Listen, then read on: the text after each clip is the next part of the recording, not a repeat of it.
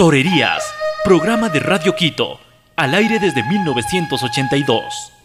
Torerías, noticias, entrevistas, reportajes, comentarios de historia y actualidad sobre el mágico planeta del toro. La fiesta brava es arte y cultura. Torerías con Carmen Toledo Rider y Gonzalo Ruiz Álvarez.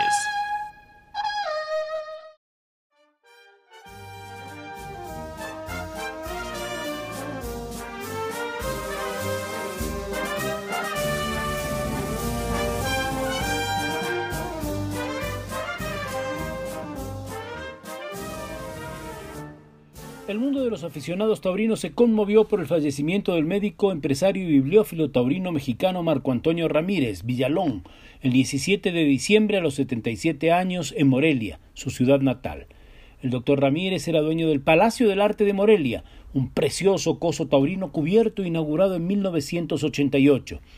Asimismo del Centro Cultural y de Convenciones Tres Marías, que está en Morelia, donde tenía abierto al público un impresionante museo taurino que contenía, junto a pinturas, grabados, esculturas, vestidos de toreros, cabezas de toros, carteles, una de las mejores bibliotecas del mundo, para muchos la mejor y la más completa, bajo el nombre de Biblioteca Salvador García Bolio, su amigo, y con quien catalogó los cerca de veinticinco mil impresos de ese acervo cultural.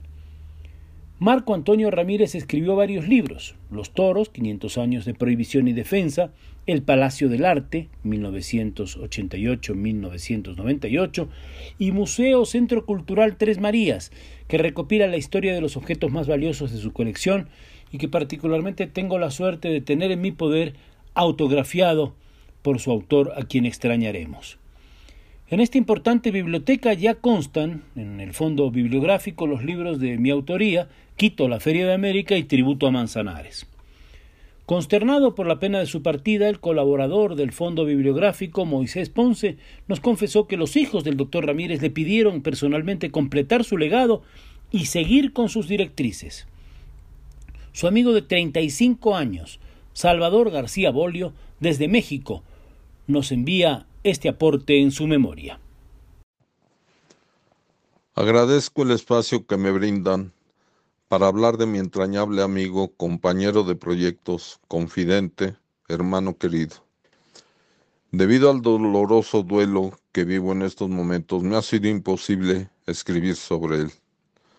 Por lo que he pedido a mi también amigo Leonardo Páez, reconocido periodista, me permita tomar el artículo que ha publicado hoy en el periódico La Jornada, en su columna La Fiesta en Paz, la que considero resume su biografía de la manera más fiel. Hay individuos que no pueden morir del todo. Su paso por esta vida resulta tan fructífero y el efecto de sus logros tan multiplicador que inevitablemente su partida física apenas reafirma el tamaño de su aportación y la importancia de su legado. Tal es el caso del médico, cardiólogo, hombre de empresa, coleccionista, amante del arte, promotor cultural, filántropo, escritor y bibliófilo taurino, Marco Antonio Ramírez Villalón, fallecido en su ciudad natal, Morelia, el pasado jueves 17 de diciembre luego de 77 años de apasionada, productiva y generosa existencia.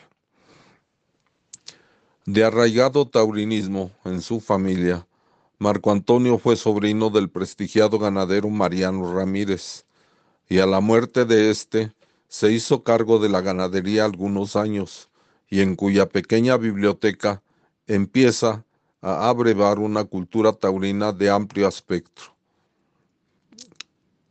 es decir, más allá de las plazas y faenas, al tiempo que el coleccionista en cierne se deslumbra con unos cuadros de Pancho Flores, propiedad de Don Mariano. Sería el comienzo de su apasionado gusto por los libros y la pintura relacionados con los toros. Tanto fue creciendo la afición del doctor Ramírez por el coleccionismo, que en 2008 construye, entre otras obras, el suntuoso Centro Cultural Tres Marías en la capital michoacana, cuyo auditorio lleva el nombre de su padre, licenciado Enrique Ramírez Miguel, el museo, el de su tío Mariano, y la biblioteca, el de Salvador García Bolio, quien sereno comentó ayer a la jornada. En septiembre de 1985, el doctor organizó en Morelia una semana cultural taurina, a la que invitó a la agrupación Bibliófilos Taurinos de México, de la que yo era presidente y tendría unos mil libros de toros. El doctor me mostró los suyos y me informó lo caro que se los vendían. A las pocas semanas, con la sencillez y claridad que lo caracterizaban, me pidió que lo ayudara a formar y organizar su biblioteca taurina con una advertencia. No quiero comprar una biblioteca por metro, como lo hacen muchos. Presenté un proyecto, añade García Bolio, que incluía meter todos sus libros en una base de datos con todas las especificaciones. Fueron casi 35 años de revisar a conciencia cada ejemplar hasta febrero de este año, lapso en el que se convirtió en un bibliófilo conocedor de prestigio internacional que logró integrar esto no le gustaba decirlo, la biblioteca taurina más grande y mejor ordenada del mundo, con cerca de 20.000 volúmenes. Rescatamos infinidad de bibliotecas en países como España, Venezuela, Estados Unidos y México. Deliberadamente evitó ponerle la palabra taurino al Centro Cultural Tres Marías, para que la gente, decía, pueda constatar la inmensa riqueza cultural que genera el fenómeno de los toros. Tampoco le gustaba reconocer que el museo, con 1.400 piezas en exhibición, es el mejor museo taurino del orbe con estatus de primer nivel, dada la cantidad y calidad de su acervo.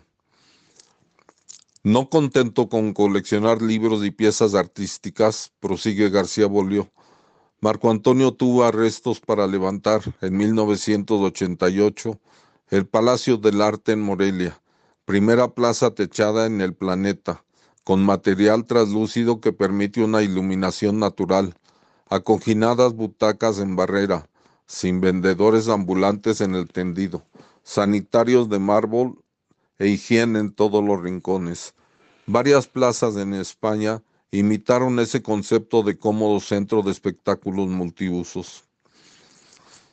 Fuimos amigos y, y colaboradores recíprocos con una sinergia fructífera. Cuando puso mi nombre a su biblioteca me dijo, no es por amistad, sino por el esfuerzo y conocimientos que has dedicado para su integración. Es de desearse que este invaluable legado se conserve, conozca y difunda más y mejor cada día, concluyó Salvador satisfecho y conmovido. Así termina el artículo y no me queda más que agradecer nuevamente a mi amigo Leonardo Páez por permitirme dar lectura a su artículo y a ti Gonzalo por el espacio que me brindaste. Que descanse en paz nuestro entrañable amigo Marco Antonio Ramírez Villalón. Hasta la próxima.